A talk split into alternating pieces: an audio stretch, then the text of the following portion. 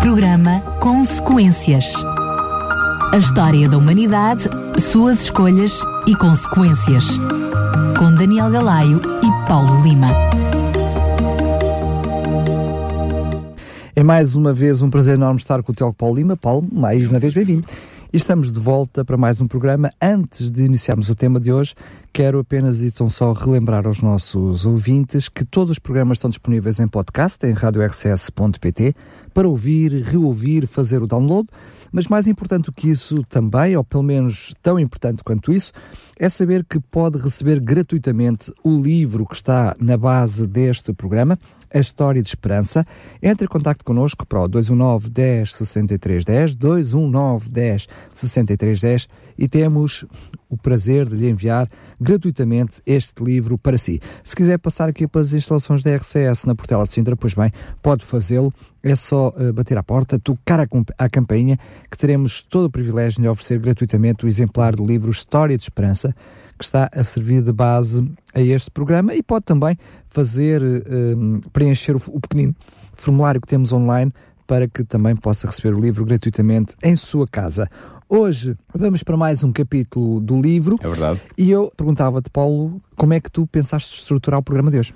Bem, o, o livro, e nomeadamente o capítulo do livro que trata da, das aventuras e das desventuras de Jacó até chegar ao momento crucial no Jaboque, que vamos ver que momento crucial é esse na próxima semana, mas antes de chegar aí, conta um, um pouco a história, as, as, aventuras e desventuras, como eu disse, de, de Jacó, filho de, de Isaac. Então eu decidi escolher um, um, capítulo que é muito significativo, é muito interessante do ponto de vista espiritual até para nós hoje, que é o capítulo 28, que, no, que nós poderíamos intitular como Jacó e o sonho da escada. E é que é assim que ele é mais comumente conhecido, não é? Exatamente. Vamos então começar? Vamos, a, vamos atacar pelo princípio, sim, exatamente. Vamos começar a fazer como, eh, adotando a estratégia que temos vindo a adotar nos programas.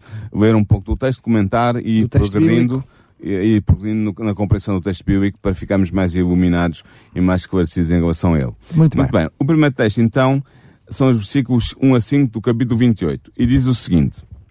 Isaac chamou Jacó e abençoou e ordenou-lhe e disse-lhe, não tomes mulher de entre as filhas de Canaã. Levanta-te, vai a Pandan Aram, à casa de Betuel, pai da tua mãe, e toma de lá uma mulher das filhas de Labão, irmão da tua mãe. E Deus Todo-Poderoso te abençoe, e te faça frutificar, e te multiplique, para que sejas uma multidão de povos. E te dê a bênção de Abraão, a ti e à tua semente contigo, para que em herança possuas a terra das tuas peregrinações, que Deus deu a Abraão. Assim enviou Isaac a Jacob, o qual se foi a Pandan Aram, a Labão, filho de Betuel, arameu, irmão de Rebeca, mãe de Jacó e de Isaú. Portanto, depois de Jacó, que é o herói deste capítulo, que é o herói do nosso programa de hoje, ter obtido do seu pai Isaac a bênção da primogenitura através do engano. Lembra-se? A gente falou sobre Isaú. isso a semana passada, entre a, disputa entre Isaú uh, e Jacó. Portanto, depois de ter obtido a bênção do pai Isaac através de engano, Rebeca sugere que ele se refugie em Aram, junto do seu tio Labão. Já vimos este Labão quando, quando uh, no capítulo que analisámos o namoro e o casamento de Isaac com Rebeca. Lembras-te disso? Corretíssimo. Assentando a proposta da sua mulher, Isaac toma a iniciativa de enviar Jacó a Pandan Aram. Isaac percebeu, sem dúvida, que era melhor que Jacó e Isaú se separassem até que diminuísse a tensão entre eles. Agora é Isaac que toma a iniciativa de abençoar Jacó. Como prelude à bênção, Isaac ordena a Jacó que não tome mulher entre as filhas de Canaã. O verbo hebreu que aqui é utilizado é muito interessante. É o verbo hebreu tsawa, ordenar. E tem uma conotação religiosa e normalmente denota uma instrução divina. Isaac fala agora então com a autoridade de um profeta, um profeta de Deus. Ele ordena a Jacó, seu filho, que procure mulher entre a família do seu tio materno, ou seja, na família de Labão. Na realidade, ele só está a repetir aquilo que aconteceu com ele mesmo, não é? Uh, foi o que aconteceu com ele, só com a diferença que Isaac não se deslocou até Aram, a terra foi, dentro foi dos rios. O servo que foi foi o servo de, de Abrão que foi em lugar dele, e desta vez uh, é Jacó que é enviado diretamente em busca de mulher naquela região. Naquela região que lembramos que é precisamente a primeira região onde Abraão vai uh, parar exatamente. antes de, de, começar o seu trajeto de peregrinação. Para, para, para Canaã, exatamente. A continuação da linhagem familiar deveria ser perpetuada através de Jacó. E é por isso que as bênçãos repetidamente prometidas a Abraão são agora invocadas sobre ele. A bênção de Isaac, que nós vimos, que nós vemos, tem duas partes. A primeira é a bênção da fertilidade, que leva à formação de um povo escolhido. A segunda invoca a bênção pronunciada por Deus sobre Abraão e a promessa da posse da terra prometida. Depois desta, deste momento de bênção, Jacó parte para Pandan Aram, não apenas seguindo a instrução da sua mãe, mas também sob as ordens do seu pai.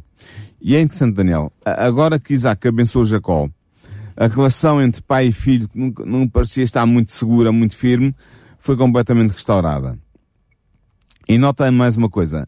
Em seguida, o escritor de Gênesis, ao se referir à relação de Rebeca com os seus dois filhos, Isaú e Jacó, coloca o nome de Jacó primeiro do que o nome de Isaú. Porquê?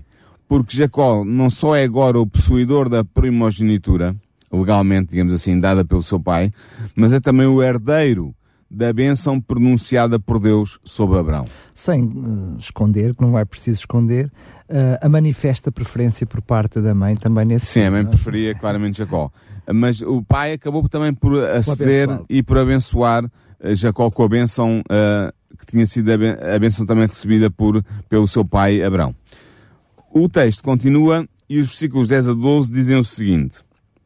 A gente salta aqui uma porçãozinha que tem, refere-se ao casamento de, de Esaú, que não interessa para o nosso caso, e vamos ao versículo 10, 11 e 12, que diz o seguinte. Partiu, pois, Jacó de Berseba e foi-se a Aran. E chegou a um lugar onde passou a noite, porque já o sol era posto, e tomou uma das pedras daquele lugar e a pôs por sua cabeceira e deitou-se naquele lugar. E sonhou. E eis uma escada era posta na terra, cujo topo tocava nos céus, e eis que os anjos de Deus subiam e desciam por ela. Portanto, Jacó parte para Pandan Aram, em obediência ao desejo da sua mãe e à ordem do seu pai. Aran, a famosa cidade junto do rio Balik, um rio no norte da Mesopotâmia, é o seu destino. Foi nesta região, como tu disseste há bocado, que Terá pai de Abraão, se instalou após a sua migração a partir de Ur, como nos diz Gênesis 11.31. E foi a partir daí que Abraão também partiu de, à conquista, entre aspas, de Canaã. Não conquistou nada, mas passou a peregrinar em Canaã, vindo daquela região. Aparentemente, a família de Labão tinha-se mudado da cidade de Nahor para a cidade de Aran. Nós vimos quando foi o casamento de, de Isaac e Rebeca que o servo de Abraão foi à cidade de Nahor buscar Rebeca, que a família de Abraão estava na, na cidade de Nahor. O, Mas agora houve uma mudança. Eliezer, né? Possivelmente Eliezer. Eliezer, possivelmente Eliezer, o servo de Jacó, o servo de Abraão mais destacado. Mas agora, Isaac manda Jacó para a cidade de Aran. Portanto, significa que a família de Rebeca mudou da cidade de Naor, que aliás era nas proximidades, para a cidade de Aran. Esta mudança de, de localização era conhecida por, por Rebeca, porque ela avisou Jacó para ir até Aram em busca da família do seu tio Labão. Ou seja, de alguma maneira havia um intercâmbio de notícias porque Rebeca estava a par desta mudança de, de localização da família. No fim do segundo dia, Jacó chega às vizinhanças da cidade cananeia de Luz, como nos diz depois o versículo 19 deste capítulo. Esta cidade ficava a cerca de 80 quilómetros a norte de Berseba, local onde Isaac tinha o seu acampamento.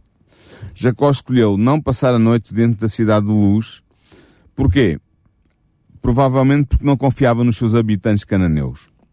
Pois é muito interessante o que vem a seguir. Preparando-se para descansar, Jacó tomou uma pedra e colocou sobre a cabeça para dormir. O que é que tu achas disso, Daniel? Acho que é um travesseiro assim um pouquinho, eu diria no, no mínimo desconfortável. Sabes que os antigos não conheciam as almofadas confortáveis que nós temos hoje. Uh, eu acho que é uma, algo que até os nossos ouvintes devem uh, reconhecer que seja assim. os antigos não conheciam as almofadas como nós temos hoje, fofinhas, com penas, ou com espuma, ou com com qualquer coisa mole. Não, não conheciam. O que é que eles faziam? Eles usavam suportes de cabeça feitos de madeira, de barro, de pedra ou de metal.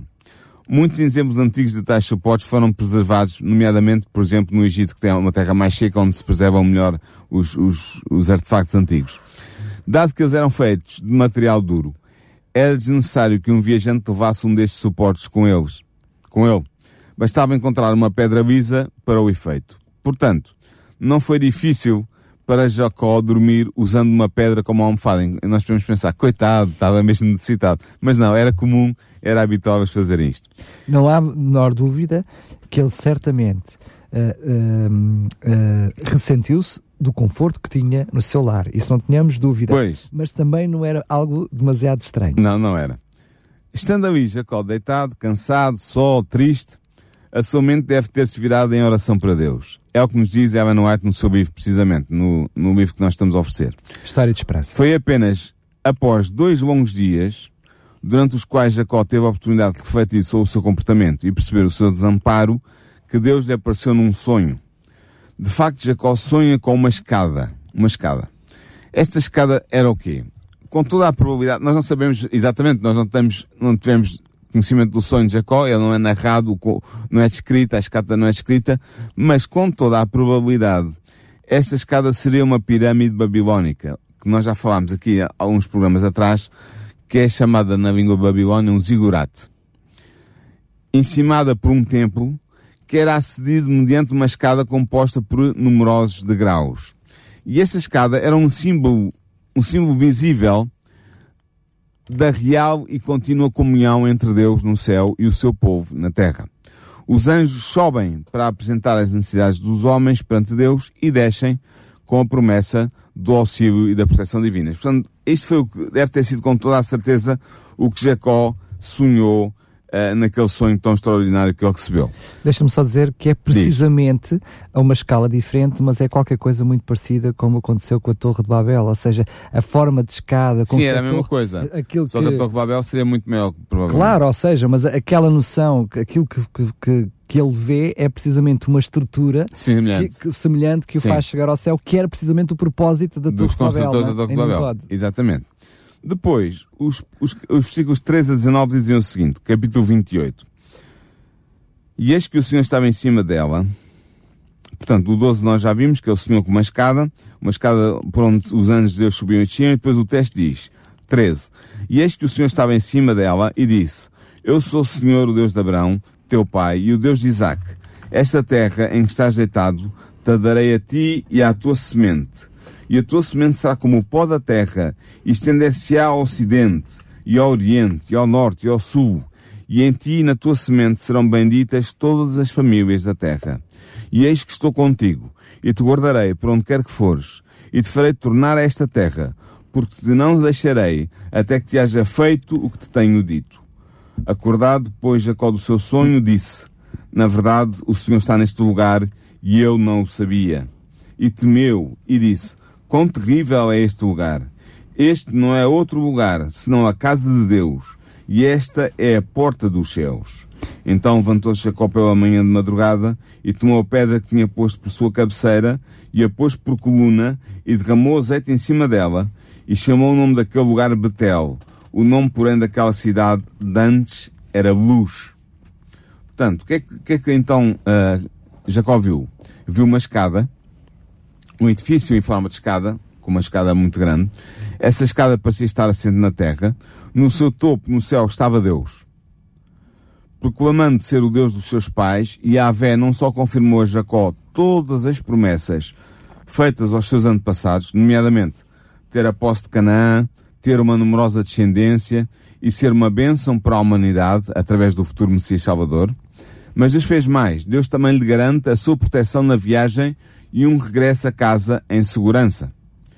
Dado que o cumprimento das suas promessas a Jacó ainda estava num futuro distante, Deus acrescentou uma firme declaração de proteção. Ele diz em Gênesis 28:15: Te não deixarei até que te haja feito o que te tenho dito. Portanto, é uma promessa firme de Deus a dizer, não precisas duvidar porque o que eu te disse vai se realizar com toda a certeza. Por, outra, por outro lado, é aqui, eu diria, um reafirmar por parte de Deus da mesma promessa que já tinha feito Abraão. Abraão. Portanto, na realidade, eu imagino que o próprio Jacó conhecesse essa própria, Sim, essa própria tradição familiar, tradição familiar reconhecesse uh, essa, essa promessa, até sim, porque sim. ele era parte integrante dela. Claro. E, portanto, esse, é, ele, quando Deus lhe diz isto, lhe diz as, as frases que tu pronunciaste agora, ele reconhece olha, a promessa que fiz ao teu pai, a promessa que fiz ao teu avô, mantém-se e faço a ti hoje neste momento. Exatamente. Uh, aliás, este sonho de Jacó teve dois objetivos. Dois, dois, muito claros. Primeiro, garantir a Jacó a proteção permanente de Yahvé, o qual na mesma ocasião lhe renova as já conhecidas promessas feitas aos seus antepassados imediatos. Não, lembramos que ele também estava fugido, não é? Sim. Eh, portanto, uma, uma, promessa de proteção é, é bem-vinda aqui. Claro. Quanto à promessa especial feita a Abraão, de que seriam abençoadas nele todas as famílias da terra, agora já se encontra mais próxima da concretização, porque é de Jacó que nascerão as doze tribos de Israel que formarão o povo de Deus que dará continuidade à mensagem e ao projeto de Deus na terra. Uh, a outra promessa, eu estarei contigo, constituirá o arrimo seguro dos homens de Deus, desde Moisés, como por exemplo em Êxodo 3.12, até Paulo no Novo Testamento, como por exemplo em Atos 18, 10, 18, 10. O segundo objetivo da visão é relacionar Jacó com o famoso santuário de Betel. O voto e a unção da pedra transformaram Jacó no fundador do referido santuário. Teologicamente, o sonho de Jacó pode ser classificado como sendo uma visão vocacional à semelhança das visões de Gênesis 15 e 12 para a frente, dada a Abraão, ou da visão de Êxodo 3, 4 para a frente, dada a Moisés. A declaração de Jacó é uma expressão de surpresa e de alegria por descobrir que, enquanto ele pensava estar totalmente só, estava na realidade acompanhado pelo Deus dos seus pais. Foi quando ele se sentiu mais abandonado que descobriu Deus mais junto dele. Ao acordar, Jacó compreende que o seu sonho tem importantes implicações. Ele percebe que acabou de ter uma revelação de Deus. E aqueles que têm o privilégio de receber uma tal revelação sentem uma profunda reverência. A experiência de Jacó foi perceber agudamente o seu estado indigno e pecador. Mas apesar de quase ter sido esmagado por tal sentimento de reverência, de, de espanto, de, de, de comoção, ele percebe também que aquele lugar era, como ele diz, a casa de Deus, Bethel. Sendo Deus um Deus de graça, aquele lugar era também um lugar de graça, abrindo o acesso ao céu pois era também a porta dos céus, como ele diz no, depois de ter o sonho. A lição a retirar do sonho de Jacó em Betel é que existe uma ligação constante entre a terra e o céu, representada pela escada mística vista por Jacó. É interessante, Daniel, que muitas centenas de anos mais tarde, mas mesmo muitas centenas de anos mais tarde, Jesus irá identificar-se com esta escada, afirmando que ela é a representação do seu ministério na terra. Ele, Jesus disse em João 1,51, Na verdade, na verdade vos digo, que daqui em diante vereis o céu aberto e os anjos de Deus subirem e descerem sobre o Filho do Homem. Ou seja, tal como Jacó tinha visto a escada e os anjos de Deus subirem e descerem até ao topo e até à terra, subirem até ao topo e descerem até à terra pela escada que ele estava a ver, pelo aquele zigurate, Cristo aplica esse, essa imagem a si mesmo e faz de si mesmo a escada que liga escada divina que liga a terra e o céu. Por onde os anjos E por onde os anjos circulam. Exatamente. É muito Usando a mesma expressão de que o, céu, que o céu está aberto, ou seja, a noção de porta de entrada, não é? Exatamente. Depois, o que é que Jacó faz depois do sonho? Ele toma aquela pedra que lhe tinha servido a almofada e levanta como um pilar para que se torne um monumento para comemorar a revelação que ele recebera de Deus. Ele derrama azeite sobre esse pilar para o consagrar como memorial. Era uma, era uma cerimónia antiga, muito, muito antiga e muito característica, tradicional, de derramar azeite quando se queria ungir, é, era chamar-se isso ungir com azeite, quando se queria consagrar alguém ou alguma coisa a Deus ou à divindade. E é o que ele faz aqui. Este pilar, em hebraico matseba, não era um objeto de culto. É verdade que existia na religião cananeia pilares cultuais que representavam a fertilidade oferecida pelos deuses. Eram, eram pilares fálicos, eram símbolos fálicos da, da, da fertilidade, mas não é o caso aqui de Jacó. Este pilar erigido por Jacó pretendia ser apenas um memorial, tal como, portanto, um, um, um, um monumento que relembrasse que, que, fosse sinónimo de recordação de algo importante. Tal como o pilar que anos mais tarde ele erguerá para comemorar a aliança com Labão, como nós vemos em Gênesis 31, 45, ou então como o pilar que ele erguerá mais tarde ainda para marcar a sepultura de Raquel em Gênesis 35, 20. Eu, eu, peço a tua ajuda para me confirmares, ou pelo menos me ajudares nesse sentido. Sim. Até aqui, nesta história, estamos a falar na história do povo de Deus depois uh, da saída de Abraão, da sua parentela, da sua terra. Sim. Nós vemos que havia apenas um só um marco, que era precisamente os altares que eram erguidos uh, Isaac. Portanto, por, por, toda a tradição de, de Abraão, por toda a Sim. família de Abraão.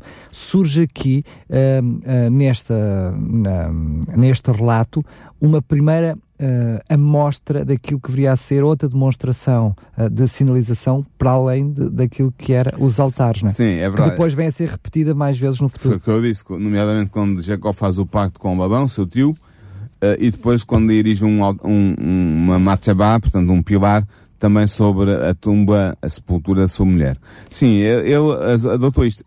É até possível que ele se tenha inspirado, isto, isto que eu vou dizer é especulação, mas até é possível que ele se tenha inspirado no costume cananeu dirigir essas colunas, só que ele, em vez de fazer delas um símbolo da fertilidade, um símbolo fálico, ligado aos deuses da fertilidade, fez deles um sinal memorial de algo importante na vida pedra. dele. E, eventualmente pedra, claro. também, uh, uh, eu diria, não tendo todas as condições necessárias para fazer um sacrifício e erguer Sim, um altar. Sim, não tinha. Todas as situações com, uh, se juntaram para que ele tivesse esse, esse ato ideia, é? e que mais tarde viesse a repeti-la. Sim.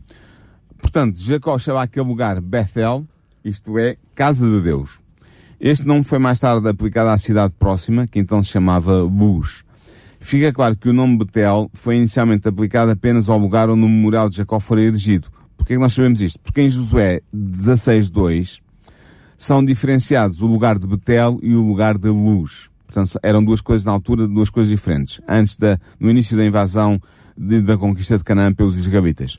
No entanto, noutras passagens bíblicas, Betel é usado como o nome moderno da antiga cidade de Luz. Nós vemos isso, por exemplo, em Gênesis 35.6, em Josué 18.13 e em Juízes 1.23. Esta mudança de nome ocorreu após os israelitas terem ocupado a cidade de Luz a quando da conquista de Canaã. Continuando na análise do nosso texto e na leitura do mesmo, Vamos ver então os versículos 20 a 22 que terminam este capítulo 28 que estamos a abordar e a analisar ao longo deste programa. Diz assim: E Jacó votou um voto, dizendo: Se Deus for comigo e me guardar nesta viagem que faço, e me der pão para comer, e vestidos para vestir, e eu em paz tornar à casa do meu pai, o Senhor será o meu Deus e esta pedra que tenho posto por coluna será a casa de Deus. E de tudo quanto me deres, certamente te darei o dízimo. Portanto, Jacó pronuncia aqui um voto. É interessante porque este é o primeiro voto pronunciado e registado na Bíblia, portanto também é, vais-me dizer, bem, mas também estamos ainda no capítulo 28 de Gênesis. mas já, mas há muitas histórias. Já, já ocorreram muitas histórias e muitas interações entre Deus e seres humanos e nunca tinha havido um ser humano ainda registado, certamente houve muitos votos, mas registados na Sagrada Escritura ainda não tinha havido. Este é o primeiro, é o voto de Jacó, é o primeiro voto registado na Bíblia. Dado Mas, que... desculpa lá, Sim, ver, um, um voto interessante porque mostra, por um lado, o desconforto e a insegurança que ele tinha. Sim. Portanto, ele procura claramente segurança. E uh, apoio. E apoio. Uh, e depois uh, aparece um voto condicional, ou seja, é. ele uh, a sua promessa está à condição de Deus o ajudar. O ajudar. Bem, é o que nós fazemos também quando fazemos um pedido, um voto, é assim, senhor, se tu me ajudas a fazer isto, eu faço aquilo. Bem, sem interesse nenhum, não é? Sem interesse. Mas é verdade que, dado que a realização do voto de Jacó dependia do poder de Deus, e dado que ele foi feito a Deus, este voto foi proferido sob a forma de uma oração. Jacó creu na promessa que Deus lhe tinha feito no seu sonho, portanto, Deus prometeu que iria ser com ele, deu-lhe a benção de Abraão, etc. E como Jacó creu nessa promessa que Deus fez no sonho, pelo que ele se propôs ser fiel a Deus. Propôs ser fiel a Deus. Deixa-me só dizer isto, porque Sim. muitas vezes nós vamos brincando também, estes são assuntos sérios, mas assim trazemos algum humor. Aqui não está uma, uma questão de uh, Jacó duvidar de Deus, não, não. Uh, ao dizer, olha, senhor, quase tipo pagar promessa, não é? Nós conhecemos uma, a expressão comumente, olha, eu faço isso e em troca eu vou faço outra coisa. Vou pagar a promessa. Vou pagar a promessa. Não, na realidade, é Deus quem tem a iniciativa de lhe Sim. fazer a promessa e ele está a dizer ao Senhor, porque tu vais fazer isso em, em, em resultado de tu, tu teres uh, essa bênção para comigo, teres essa benevolência para comigo, eu prometo dar-te o dízimo de tudo aquilo que eu possuí. É isso mesmo. É isso mesmo. Portanto, é como tu dizes. No fundo, Jacó creu na promessa que Deus lhe tinha feito, no sonho que ele teve, pelo que ele reagiu. E como é que ele reagiu? Ele propõe-se ser fiel a Deus. Humildemente, Jacó pede a Deus proteção, alimento, roupa e um regresso salvo à casa do seu pai. Ou seja, ele pede humildemente a Deus o essencial. O essencial não vai muito além do essencial. Não pede riquezas, não pede poder, não pede muitas mulheres, não pede muita descendência. Ah, Embora já lhe tivesse sido prometido que ele seria mais um El na, na, na ascendência do, da, da, da semente prometida. Mas ele pede o essencial. Até aqui ele tinha visto Deus como um Deus, como o Deus dos seus pais. E tinha-o aceito como tal. Mas agora as circunstâncias tinham se tornado necessariamente diferentes. E tinham tornado necessário uma dependência mais pessoal de Deus. Jacó não se converteu agora a Deus. Pode dar a impressão, ah, parece que ele, até, até aquela altura não tinha estado muito ligado a Deus e agora há uma conversão aqui. Não, não é isso que acontece. Bem, sabemos isso essencialmente pelos episódios que vêm a seguir, Sabemos- né? Portanto, sim. nós fazemos uma dedução lógica por todos os episódios que se vão seguir a este. Sim, e também do anterior, porque se ele estava interessado em ter a primogenitura, é porque ele sabia que a bênção de Deus estava sobre o primogênito e ele, ele tinha interesse em ter essa relação com Deus. Portanto, vemos que ele não se converteu agora a Deus, de maneira nenhuma. Ele já era convertido. Já aceitava. Mas era o Deus dos seus pais. O que, o que ele faz agora Ele tem É- uma experiência ele tem uma experiência Deus. pessoal e ele estabelece com esse Deus dos seus pais um relaciona- fé- um relacionamento de fé mais próximo e mais direto. É isso que acontece. E desde a, dessa data em diante, nós sabemos, como tu disseste, pelo que vem a seguir no texto de Gênesis, que Jacó mostrou ser leal a Deus. Ele mostrou realmente lealdade a Deus. Depois também é, é muito interessante, porque há outro aspecto aqui da, da promessa de, Abrão, eh, de Jacó, perdão. Jacó também declarou a sua intenção de erigir naquele lugar um altar para a celebração do culto divino. E esta resolução foi realizada efetivamente por ele alguns anos mais tarde, depois de ter regressado em segurança a Canaã. É o que nos diz Gênesis 35, versículo 1 e versículo 15, que eu não vou ler, mas os nossos ouvintes podem procurar se quiserem. Tanto Abrão como Jacó compreendiam e praticavam o pagamento do dízimo. E agora entramos aqui num aspecto talvez mais, mais solene e, e mais importante e eu diria mais, mais, mais diferenciador da nossa fé, que é a questão do pagamento do dízimo. Portanto, eu, Jacó, tal como Abrão, nós vimos quando Abrão dá o dízimo a Melquisedeque, ao rei de Salem, sacerdote do Deus Altíssimo, Abrão dava o dízimo, e Jacó certamente sabia disso também, desse Só dizer que era o fiel depositário dos dízimos de Deus. Portanto, ao fazê-lo, ele estava a dar ao próprio Deus, não é? Exatamente. No entanto, as palavras de Jacó significam implicitamente que ele não tinha, não tinha dado o dízimo até à experiência em Betel, à experiência que ele teve com Deus do sonho. Ele não tinha dado o dízimo. Implicitamente isso está claro nas palavras dele. No entanto, ele votou, fez um voto solene de pagar o dízimo a Deus de agora em diante. Não para ganhar o favor do céu, mas em reconhecimento pelo perdão e pelo favor de Deus. É interessante que Jacó fez a sua promessa sobre o dízimo de um modo enfático. Literalmente ele disse assim, dando eu darei. Portanto, ele está ser enfático no hebreu. Dando eu darei o dízimo. A julgar pela sua futura vida de devoção e fidelidade a Deus, não temos razão para duvidar de que ele cumpriu fielmente o seu voto de dar o dízimo. Na verdade, o facto de Deus o ter abençoado e o ter abençoado abundantemente, como nós vemos pela continuação da história, mostra que Jacó foi fiel ao seu voto de dar o dízimo. Ele partiu para Aram como um pobre fugitivo, mas regressou 20 anos depois com muito gado, muitos servos e uma grande família. E sabes, Daniel, para terminar o programa de hoje, os cristãos podem aprender muito com a experiência de Jacó. Em tempos de crise e de calamidade, devemos indagar se as bênçãos divinas não terão sido retidas por causa da infidelidade no pagamento do dízimo. É o que nos diz Ageu, no capítulo 1, versículos 6 a 11. Acautela-nos contra isso. Quando falamos o pagamento do dízimo, estamos a falar toda e qualquer infidelidade para com o próprio Deus, não é? Exatamente. Ou seja, na medida em que nós somos infiéis para com Deus, Uh, Deus acaba por reter aquilo que são as misericórdias e as suas bênçãos para cada um de nós. É isso mesmo. Outras, outro, outro ensinamento que também aprendemos com a experiência de Jacó é que nunca é tarde demais para começar a devolver o dízimo. portanto, Jacó começou a devolver o dízimo ao prometeu que iria fazer a partir daquele momento e nós podemos fazer o mesmo a partir deste momento em que nos encontramos agora exatamente. Mas devolver o dízimo para quê? Não como um modo de comprar o favor de Deus, mas como sinal de amor e devoção por Deus. E então, as bênçãos de Deus poderão descer sobre o crente sincero e fiel do mesmo modo que desceram sobre o fiel Jacó. E nós vemos, depois na continuação do relato de Gênesis, que Deus realmente abençoou grandemente aquele homem.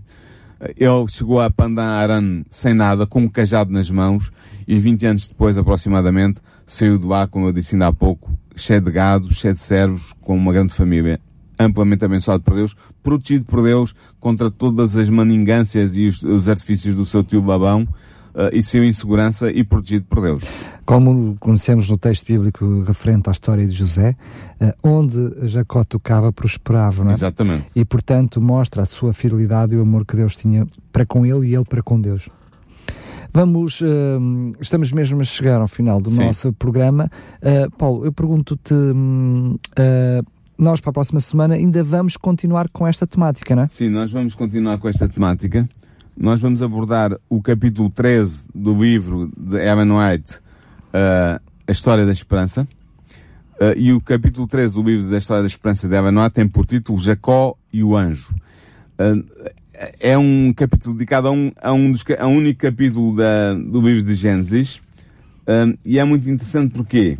Porque um, é o capítulo 20, é, é a segunda metade do capítulo 32, tem a ver com a luta espiritual que Jacó passou que o transformou de Jacó em Israel, príncipe de Deus. E, e, portanto nós vamos estudar isso a fundo para a semana. É muito interessante, é muitas experiências espirituais e muitos ensinamentos espirituais para nós hoje. É verdade que nem ele próprio eh, imaginava que hoje nós olhamos e chamamos povo de Israel, povo israelita, uh, nem ele próprio imaginaria aquilo que uh, seria depois a dimensão do crescimento da, da, da sua geração Sim. e se estenderia até os dias de hoje. Era, embora ele tivesse a promessa, como nós vimos hoje, de que iria ser, a sua descendência se iria multiplicar imenso. É Mas era uma promessa que teve que ser aceita pela fé, porque ele não viu isso. Quando ele morreu, o que ele viu foi 12 filhos, com alguns netos e mais nada. É isso mesmo, eu diria de Abraão, não é? Exatamente. diria de Abraão, a quem primeiramente foi feita esta mesma promessa. Uh, eu vou também fazer uma promessa, ela não está à condição, não, então, uh, tem uma ligeira condição.